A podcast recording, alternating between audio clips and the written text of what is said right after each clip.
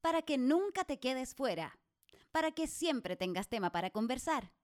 Te damos la bienvenida al podcast de Centro Cultural La Moneda.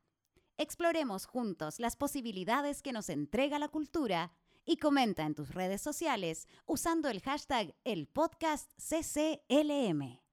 Estamos aquí con Ticio Escobar desde Asunción, Paraguay, en momentos difíciles en el mundo en plena pandemia, con diferencias entre países, eh, pero también en momentos en que quizás de manera privilegiada podemos pensar en nuevas formas de vida, en nuevas maneras de vivir juntos, en nuevas maneras de pensar la economía, eh, eh, la incorporación del medio ambiente en nuestras políticas, ya que esto de alguna manera ha derrumbado todos nuestros prefijos y son una oportunidad para, desde ese escenario, ver el aporte de la cultura y sin embargo creo que eh, claramente si hay un énfasis que podemos destacar en este tiempo es la urgencia de la cultura para el desarrollo integral de los seres humanos. Em, esto es una oportunidad eh, también que nos trae la tecnología de poder comunicarnos a distancia, este distanciamiento y esta cercanía a través de otros medios, como es la tecnología. Cuéntanos, Ticio, ¿de qué manera eh, crees eh, que las formas de vida de las diferentes comunidades en Latinoamérica, las comunidades indígenas, en que relevan asuntos espirituales, la memoria, pueden ser un aporte para repensar eh, nuestras vidas en comunidades en, las ciudades contemporáneas. Eh, buenos días, Beatriz. Es un gusto estar en contacto contigo y con la audiencia tuya y del museo.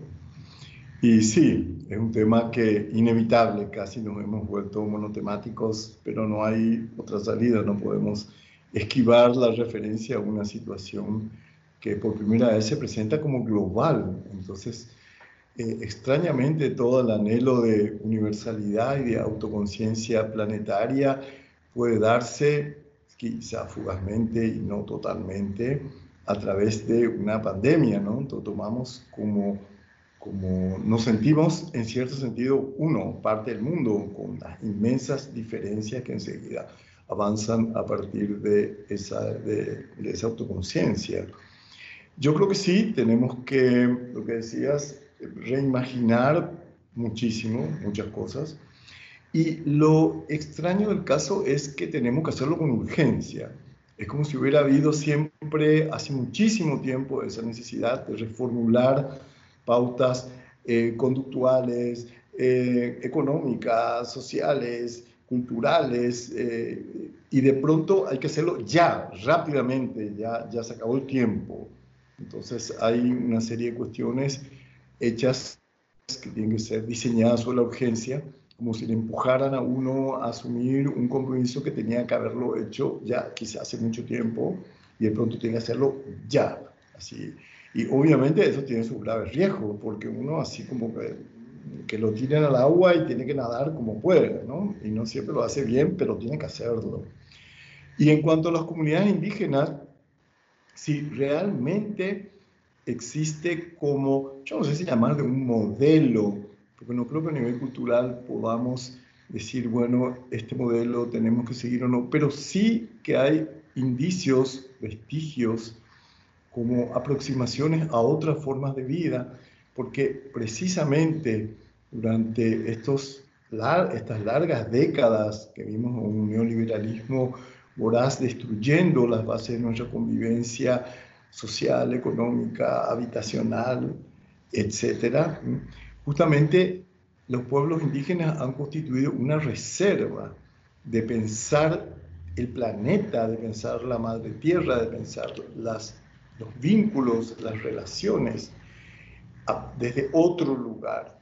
Y no es casual de que sean los grupos más estigmatizados, más marginalizados, más vulnerabilizados, precisamente que son los poseedores de, un, de saberes intensos que, reitero, quizá tengan que ser traducidos de otra manera como para ver cómo pueden servir o cómo pueden aplicarlo, pero eh, en, los últimos, en las últimas décadas, ya en el Congreso de Río Más 20, donde sobre desarrollo sustentable, y cuando se trataba de anclar la sustentabilidad en motivos, en, ejes no solamente eh, económicos, ¿no? ese eh, economicismo de la idea del desarrollo, un economicismo cepalista de los 60, 70, sino que incorporase dimensiones de sustentabilidad, ese apellido sustentable que se le puso al desarrollo, que después ya casi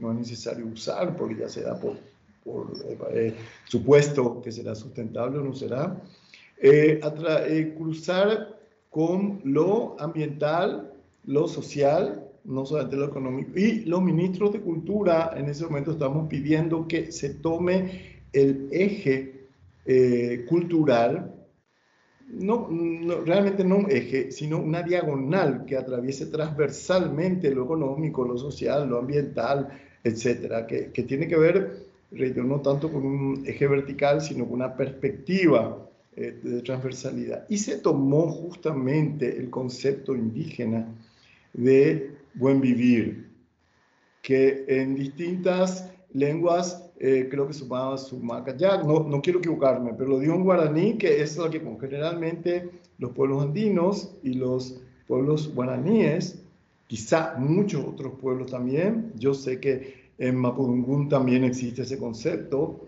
eh, es y posiblemente en, en, otros pueblos indígenas, me limito a hablar de lo que conozco, en guaraní el concepto de tecopona quiere decir, eh, teco es la manera de vivir. Prácticamente se puede decir que es la cultura, pero también una cultura que hace al, a la manera de vivir de, de, uno, a un modo de vida. Y pona es un adjetivo que significa tanto bueno como bello. Un poco así en sentido platónico, lo bueno, bello, pero con otras diferencias. Entonces es el buen vivir bellamente y en conjunto. Y esa, esa, ese concepto tiene una dimensión que involucra el, el estar bien uno consigo mismo, con su dimensión anímica, espiritual, subjetiva, diríamos, después social, lo que le rodea, y ambiental. O sea, ya está, si tenés esas tres dimensiones, el bienestar de la persona, de la comunidad, la sociedad o del mundo, si querés, de los otros y del medio ambiente, eh, es un concepto elemental, pero sumamente fuerte, sobre todo sumamente fuerte en cuanto no es una mera formulación retórica, sino que rige la, la forma de organización y de vivencia de los pueblos. ¿no? Sí, sin duda, Ticio, el buen vivir eh, y de qué manera el arte hoy en día en nuestras ciudades, ¿ah? en nuestros pueblos, el arte colabora en ese buen vivir. De qué manera se integra, ¿no es cierto?, la cultura, las artes eh, para producir bienestar en las personas, un bienestar que también tiene que ver, no solamente tiene que ver con un asunto espiritual, ¿no? ¿De qué manera crees tú que puede ser un aporte en estos momentos de urgencia, como tú has dicho? Sin duda hay una urgencia hoy en día. ¿De qué manera el arte puede colaborar en esa urgencia? El arte, e, es interesante considerar que el buen vivir, como dijiste, o el vivir bueno y, y bellamente, eh, no, es, no coincide con un bon vivant, por supuesto, ¿verdad? tiene, es, es un compromiso ético eh, profundo, hay como una responsabilidad ético-política también en el caso del arte ante la imagen. No, no es solamente, eh, un, obviamente, un pasarlo bien, que justamente muchas veces el arte se define como tal en cuanto se desmarca de la sociedad del entretenimiento y del espectáculo, que banaliza el, vivir bien como puro entretenimiento. Muchas veces el compromiso que supone el arte implica responsabilidades que son difíciles y no siempre gratificantes en lo inmediato, pero supone posiciones ante el mundo, ante los sujetos, ante uno mismo, que implican como distintas responsabilidades. ¿no? Yo creo que si hablamos nosotros de la situación del arte eh, en tiempos eh, pandémicos, en lo inmediato, lo que se ha generado, yo, yo encuentro las siguientes cuestiones. Por una parte, un colapso de la institucionalidad convencional, tradicional, que ha debido rearticular rápidamente sus dispositivos comunicacionales y, e institucionales y organizativos a través fundamentalmente de trabajos online, ¿verdad? Y que se arregló como pudo, se tiró y creó toda una nueva, que tiene consecuencias que todavía no, no, son previsibles, pero es lo que se tenía y se usó eficazmente y es lo que había que hacer. Eh, nos jugamos a clases online, a este tipo de debate, a situaciones y ya está. Sí, obviamente lo presencial, la falta de afecto, de mirar, sí, sí, está, pero no, no había opción. Y esa no hay opción. Otra situación es esa misma situación, creo, sobre todo en los museos, una banalización muy grande de fórmulas comunicacionales. Entonces, obras, generalmente las obras maestras, se convirtieron en memes más o menos graciosos, pero desprovistos de todo filo posible de responsabilidad de la imagen que hablábamos y y que por una parte tiene un aspecto interesante. Muchos artistas han jugado con la desfetichización o desacralización de la gran obra, y eso parece súper interesante. Pero hacerlo en, clave, hacerlo en clave de lógica del entretenimiento me parece un empobrecimiento que muchas veces los propios museos promueven. No, no estoy en contra de eso, sino medir el alcance de políticas comunicacionales de los museos fundamentalmente.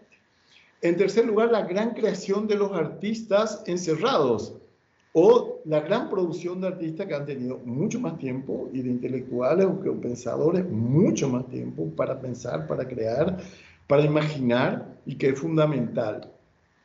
Y tanto, no, no, no solamente online, sino muchas veces en balcones, muchas veces en sitios vacíos, eh, muchas veces en, calles vacías también, acciones más o menos rápidas, tomando, tomando o no las precauciones sanitarias pertinentes. Y por último se da la pregunta con que comenzamos, bueno, ¿qué ocurre con el arte eh, más intenso? Eh, no es, yo creo que una de las situaciones más interesantes del arte contemporáneo es justamente su indefinición en los límites. No es que es, tiene que ser el gran arte serio, grave y reflexivo, y después el arte entretenido, no, no, no sino que está en esos, en esos eh, límites transgredibles y cruzados continuamente, es que se dan los fenómenos más interesantes del arte contemporáneo. Pero sí que eh, cómo se traduce una situación de desastre en términos de un arte que supone la presencia de los efectos en el cuerpo, la presencia del inconsciente, la presencia del deseo. O sea, hay una dimensión micropolítica que no define directamente. Yo no, eh, en general, el arte ha reaccionado bien en el sentido de no caer en el motivismo, en el puro tematismo de los dijo que no digo que no se puedan usar en el arte, por supuesto que se puede usar todo en el arte, de hospitales vacíos, de hospitales llenos, de calles vacías, de muertes por eso, no cayó en ese tremendismo inmediatista que podría haber, y sí como formas mucho más complejas y más indirectas quizá de laboral desastre, que por otra parte, gran parte del arte justamente se eh, percibe como tomando situación ante un conflicto. Sí, sin duda, sin duda. Esto em, está haciendo reflexionar muchísimo a los artistas y en ese sentido es un tiempo privilegiado de reflexión, donde todo lo cotidiano, digamos, pasa a segundo lugar, sobre todo en los países que estamos encerrados. También em, pienso que hay una toma de conciencia, mayor toma de conciencia de algo tan evidente como es nuestra finitud, pero hoy en día en que la muerte aparece, ¿no? De manera eh, grotesca muchas veces, donde la muerte aparece, también eh, es un momento para pensar nuestra relación como seres humanos. Y también hay algo que me ha preocupado estos días, es cómo recuperamos la confianza que ha instalado el miedo al otro. Si estamos construyendo comunidad, ¿no? Y, y de alguna manera también estos espacios culturales como los museos, el centro cultural, crea comunidad, tiene una vocación de encuentro, pero nos vamos a encontrar en, un momento en que abramos con un miedo hacia el otro, justo lo opuesto, ¿no? Eh, de lo que eh, tenemos como vocación. Eso eh, es algo que nos invita a un desafío. ¿Cómo nos vamos a volver a reencontrar con una conciencia mayor a nuestra finitud, con un miedo al otro, ¿ya? ¿Cómo derribamos ese miedo y encontramos nuevas formas de vivir juntos? Eso yo creo que es una reflexión también que se están haciendo muchos artistas. ¿Cómo lo ves, Ticio? Eh, yo creo que hay momentos como de exacerbación de las tensiones que están presentes. Es decir, el miedo al otro es también, existió en formas de discriminación, en formas de exclusión en y en formas de inequidad en la organización social, que ha existido enormemente. Dicen que hay 4 mil millones de personas que en un momento, no sé si hoy mismo la cifra tiene su tiempito, eh, están como encerradas, pero habría que ver, lo que hablamos antes, nosotros, la enorme, no hay cifra de la inmensa cantidad de gente que no puede estar como ni siquiera aislada, que está obligada a seguir cuerpo a cuerpo o cara a cara con los otros, que ni siquiera puede tener privilegio de esa exclusión privilegiada, valga el oxímoron, ¿verdad? Eh, porque significa como, eh, pensemos, etnias indígenas mismas muy apartadas, o grupos recluidos en cárcel con hacinamiento grave, o personas refugiados políticos en campamentos provisionales, o gente viviendo en barrios miseria, en favelas, en chabolas, etc. ¿Qué posibilidades tienen siquiera de fijar esos espacios de distanciamiento y también de superar el distanciamiento que ellos mismos han producido siempre en términos de otros tipos de miedo, el miedo a la diferencia enorme. Entonces yo creo que esto se exacerba y obliga, sí, a rearticular una serie de posiciones que a la larga nunca van a ser salvíficas y milagrosas, sino que van a abrir la posibilidad de que mucha gente pueda repensar las relaciones humanas en sentido más amplio, no solamente a un nivel, sino en general, ¿verdad? Pero mientras el 2% de la población mundial siga siendo, de las élites mundiales, sigan teniendo el 87% de los recursos, manejando el mundo, propietarios de los grandes recursos, entonces realmente hay formas de aislamiento que son enormemente brutales que tienen que ser también replanteados en eso. Por supuesto que yo estoy totalmente de acuerdo que tiene que ser planteado el miedo a no tocarse, a no abrazarse, el afecto de los cuerpos, que resulta fundamental a todos los niveles, a nivel como eh, afectivo, a nivel erótico, a nivel de, de presencia, lo que significa la, la mirada, el, brillo de la mirada en vivo y, y la diferencia del brillo de la mirada en una en una, a través de una pantalla, ¿no?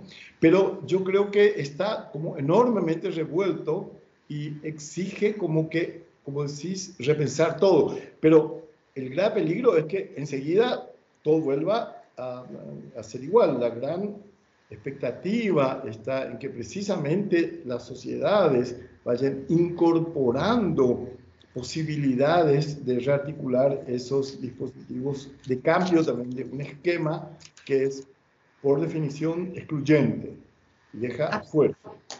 Absolutamente, y ahí es donde aparecen con mucha fuerza palabras como colaboración, insisto, en cómo replanteamos y quizás ahí veremos o estamos viendo cómo se articulan los artistas en trabajos eh, con comunidades, que es una tendencia que ya lleva sus años, ¿no? En que empieza a eh, eh se, disuelve el yo para trabajar en un colectivo, en una comunidad, eh, en que se cruza también, volviendo al tema del arte, el arte popular, ¿no? el arte contemporáneo, y de, alguna manera se va disolviendo todos esos prefijos ¿no? y esas jerarquizaciones, cómo eso se puede volver a la sociedad en otras prácticas, ¿no? cómo se va instalando eso, de qué manera puede contribuir el arte a esas nuevas formas de vida.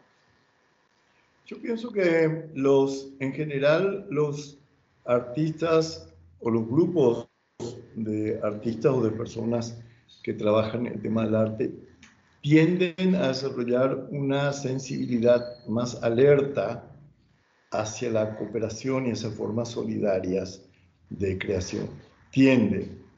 Eh, pero las formas de construcción imaginaria, simbólica, pragmática que puedan hacerse a través de, formas de arte, de cooperación, etc., dependerá enormemente de cómo reaccionen las sociedades y la ciudadanía. Eh, el virus no va a hacer la revolución, ni va a hacer un cambio, y menos mal que no lo haga, porque sería una cuestión absolutamente refleja, eh, hecha por miedo y desde afuera.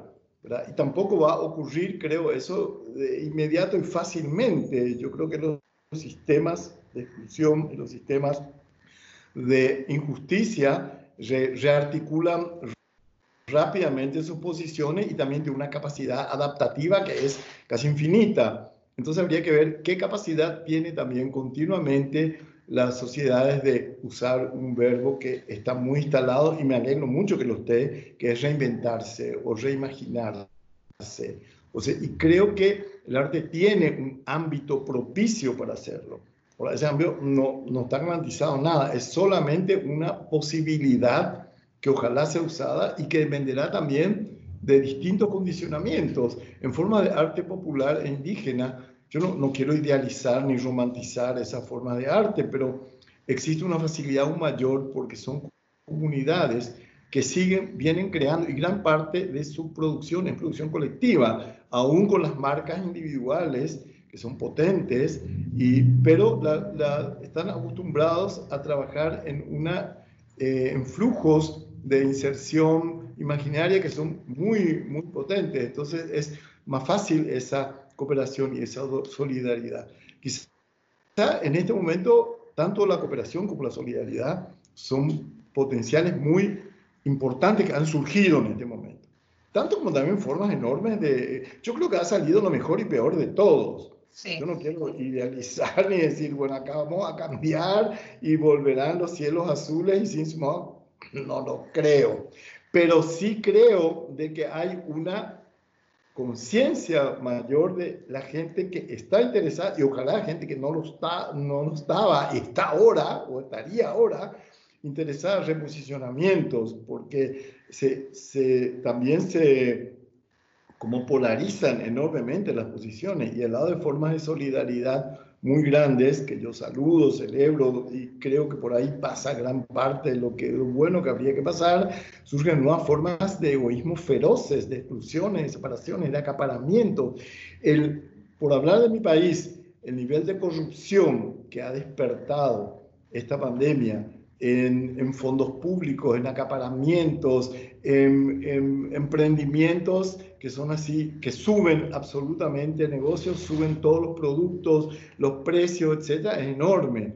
Y eso se da paralelamente, yo soy súper crítico, soy opositor, pero saludo las medidas sanitarias que se han tomado en Paraguay, de que han producido como una contención enorme de la pandemia que mm, casi no se siente en, en Paraguay.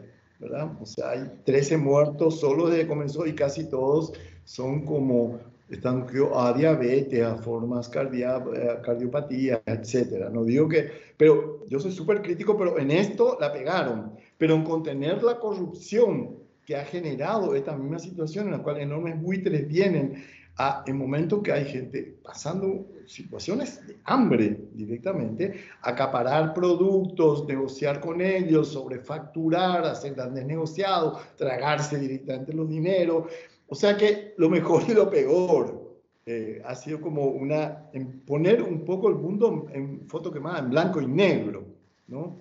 Hay situaciones, justamente en cierto sentido, creo que las crisis son eso, ¿no? situaciones en las cuales todo aparece en contraste total y que permite quizá revisar y ver, bueno, cómo podemos reordenar, porque también los grises y los tonos intermedios son fundamentales, y existen, sean o no fundamentales.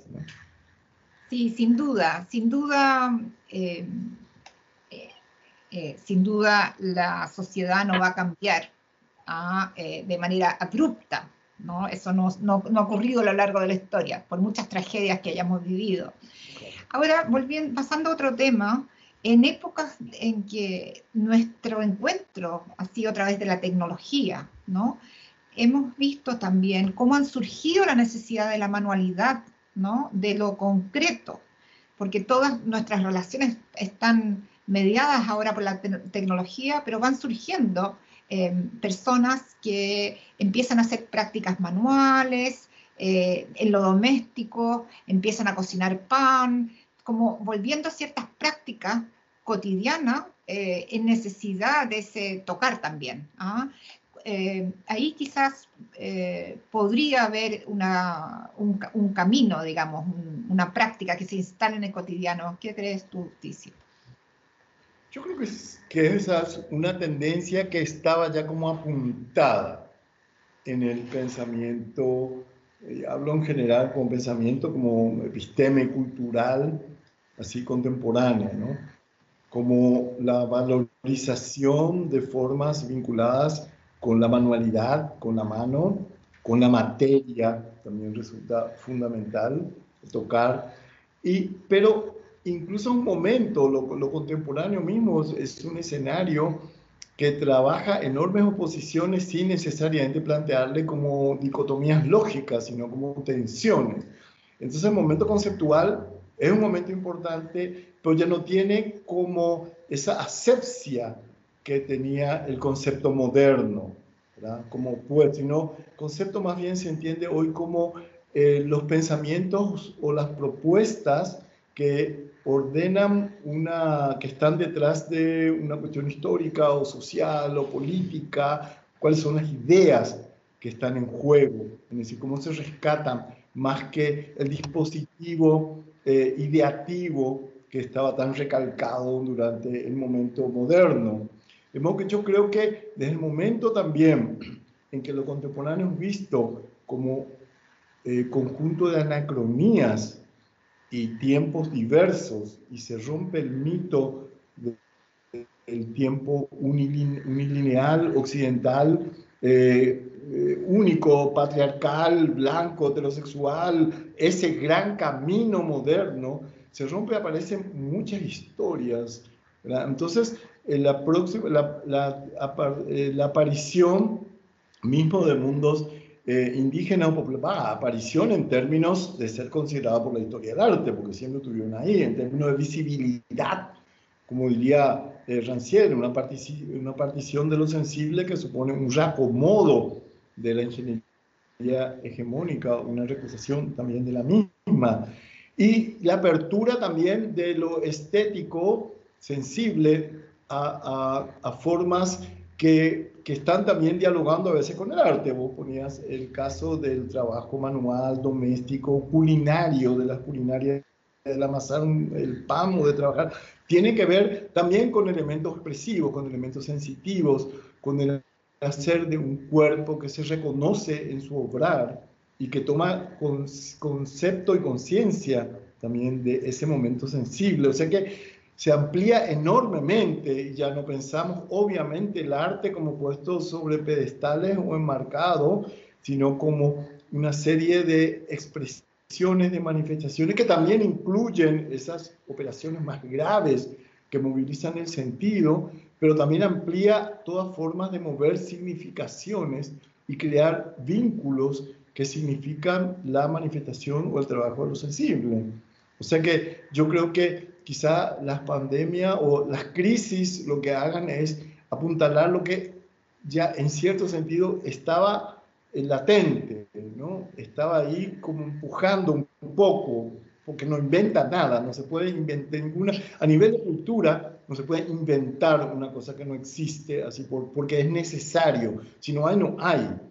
Y pero ahí sí lo que se hace es como ver qué reservas de sentido, de significación, de práctica, de sociabilidad existen como reservas, ¿no? Y entonces eso se puede potenciar, o sea, lo que uno tiene, y el arte mismo también, lo que hace expresar lo que uno tiene y lo que uno adquiere a partir de lo que tiene y de lo que desea, pero tiene que haber fuerzas presentes, aunque sean forma eh, como potencial virtual o latente, de las cuales se están actualizando en estos momentos y se pueden combinar con, una, con esa libertad interesante y saludable que da, la palabra saludable es muy valiosa hoy en día, que da el arte contemporáneo, ¿no?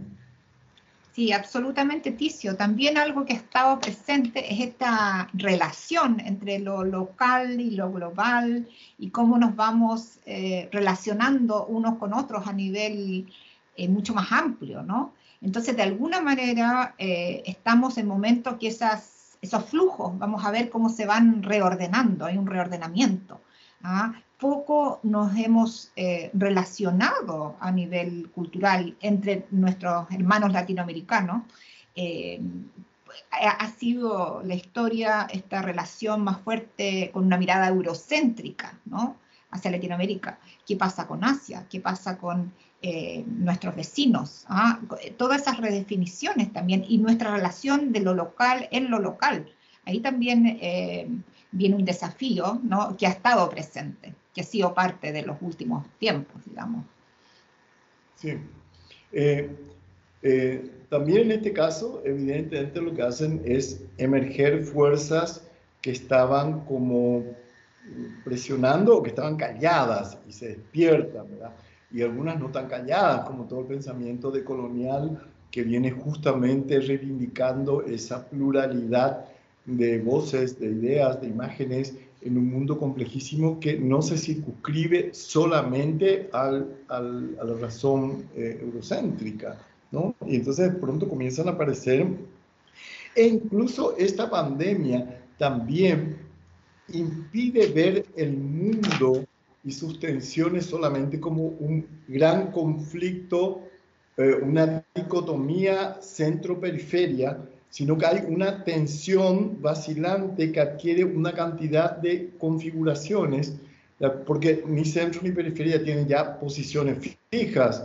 Hay situaciones de centro que tienen que ver con un, como antes casi inocentemente hablamos primero, segundo, tercer mundo, que se desdibujan totalmente e intereses transnacionales eh, eh, corporativos que cruzan los países más pobres y trazan líneas de otro frente de división de centro-periferia. Hay muchos centros y muchas periferias, y hay mucha periferia metida en el centro también en los países centrales, que asumen sus periferias y, o que emergen o que se eh, develan en este momento, que antes estaban como cubiertas.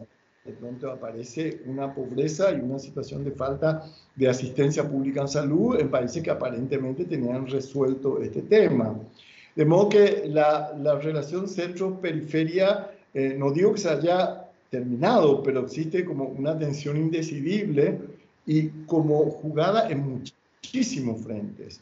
Yo creo que los artistas trabajan, pueden recuperar también lo positivo de una universalidad, para no llamar globalización, eh, en un momento determinado, aunque pues, sí, podríamos llamar otra globalización. La globalización no tiene que darse solamente en clave neoliberal capitalista, depredadora, etcétera, sino que hay, incluso dentro de ese modelo, hay muchas formas de relacionarse y la cuestión tecnológica que puede ser como cualquier instrumento usado para el desarrollo democrático y la mayor creación y la mayor imaginación, o sea, para su buen uso, para te comporá, volviendo a la palabra guaraní, bien que podría ser eh, es potenciada hoy como una forma de crear un global bueno, vamos a decir, usando un maniqueísmo que usaba yo hace un momento.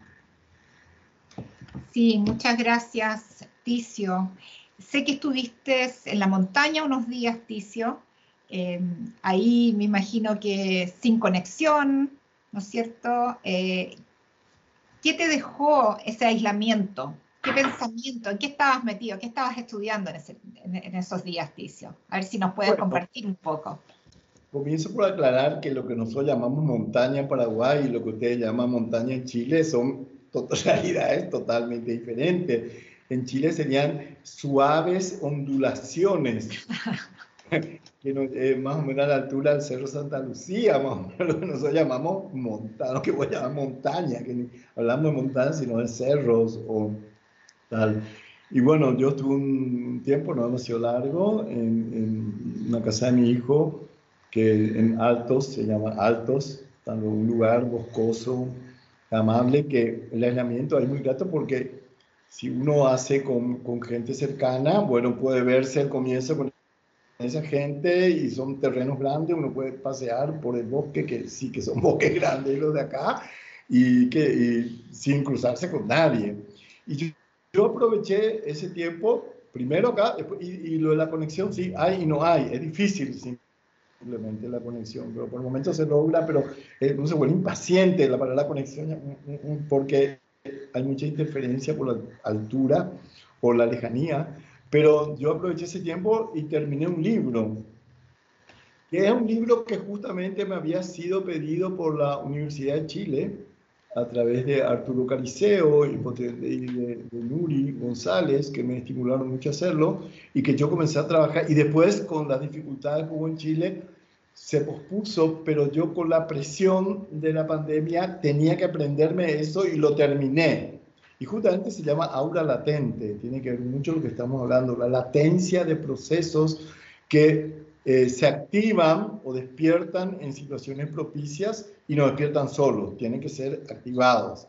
Y eso yo terminé ese libro, y, pero mi impaciencia tal, y yo no puedo esperar el año que viene para publicarlo, porque tiene que ver también con circunstancias ahora. Entonces lo publico ahora en Paraguay, se presenta eh, los primeros días de julio, que lo voy a presentar y ya te invito con, con Sueli Ronick en, en, una charla que puede ser interesante, puede tocar mucho de estos puntos y Sueli es un pensamiento potente, muy propio en términos micropolíticas sobre todo. Y bueno, y después el año que viene se presentará en, en Chile, ¿no? Así que eh, yo no, no, no, puedo esperar en este momento como es al terminar algo o como una obra, una artista quiere ya mostrarla. Yo necesité o necesito y va a ser una presentación virtual todavía, porque al museo no puede entrar mucha gente todavía. Entonces no podemos convocar un, un grupo, las grandes multitudes, que por ahí no hay mucha diferencia entre lo que asiste en el tiempo de pandemia y lo que no, pero bueno, uno se consuela por ese lado.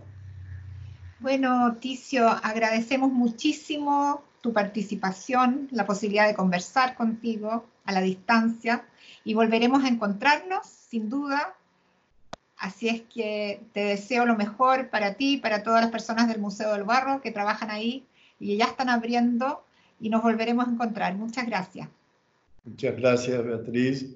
También desearte lo mejor eh, por esta distancia, lejanía, cercanía que crean estos medios, ¿verdad? Son otra forma de la proximidad quizá.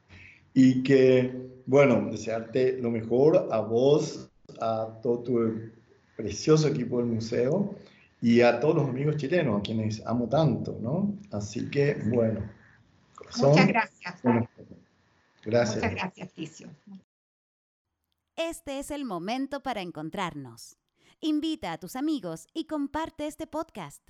Visítanos en cclm.cl y aprovecha un mundo de contenidos. Hasta la próxima.